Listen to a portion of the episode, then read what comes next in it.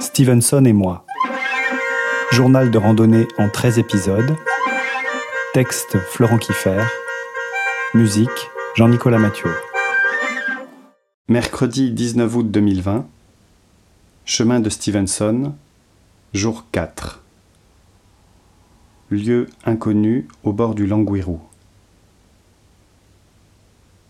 Oubliez le velay, ses plateaux, ses vaches, ces machines agricoles, ces granges béantes, ces immenses tas de fumier.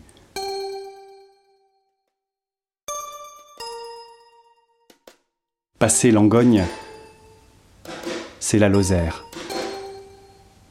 Ces pins, ces brebis, ces chemins de cailloux blancs, ces petits ruisseaux à l'herbe tendre qui commencent doucement à blondir. On dirait le sud, le temps dure longtemps et la vie sûrement.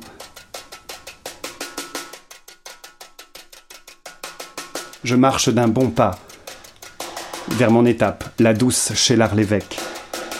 Et puis, va savoir pourquoi, je décide que je continue. Passé chez l'art l'évêque, je monte. Et puis je redescends. Et puis je remonte.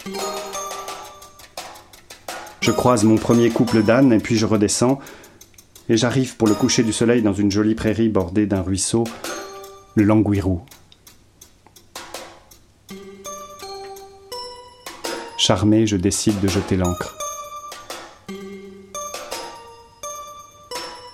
La suite est une suite de bonheur sans nom.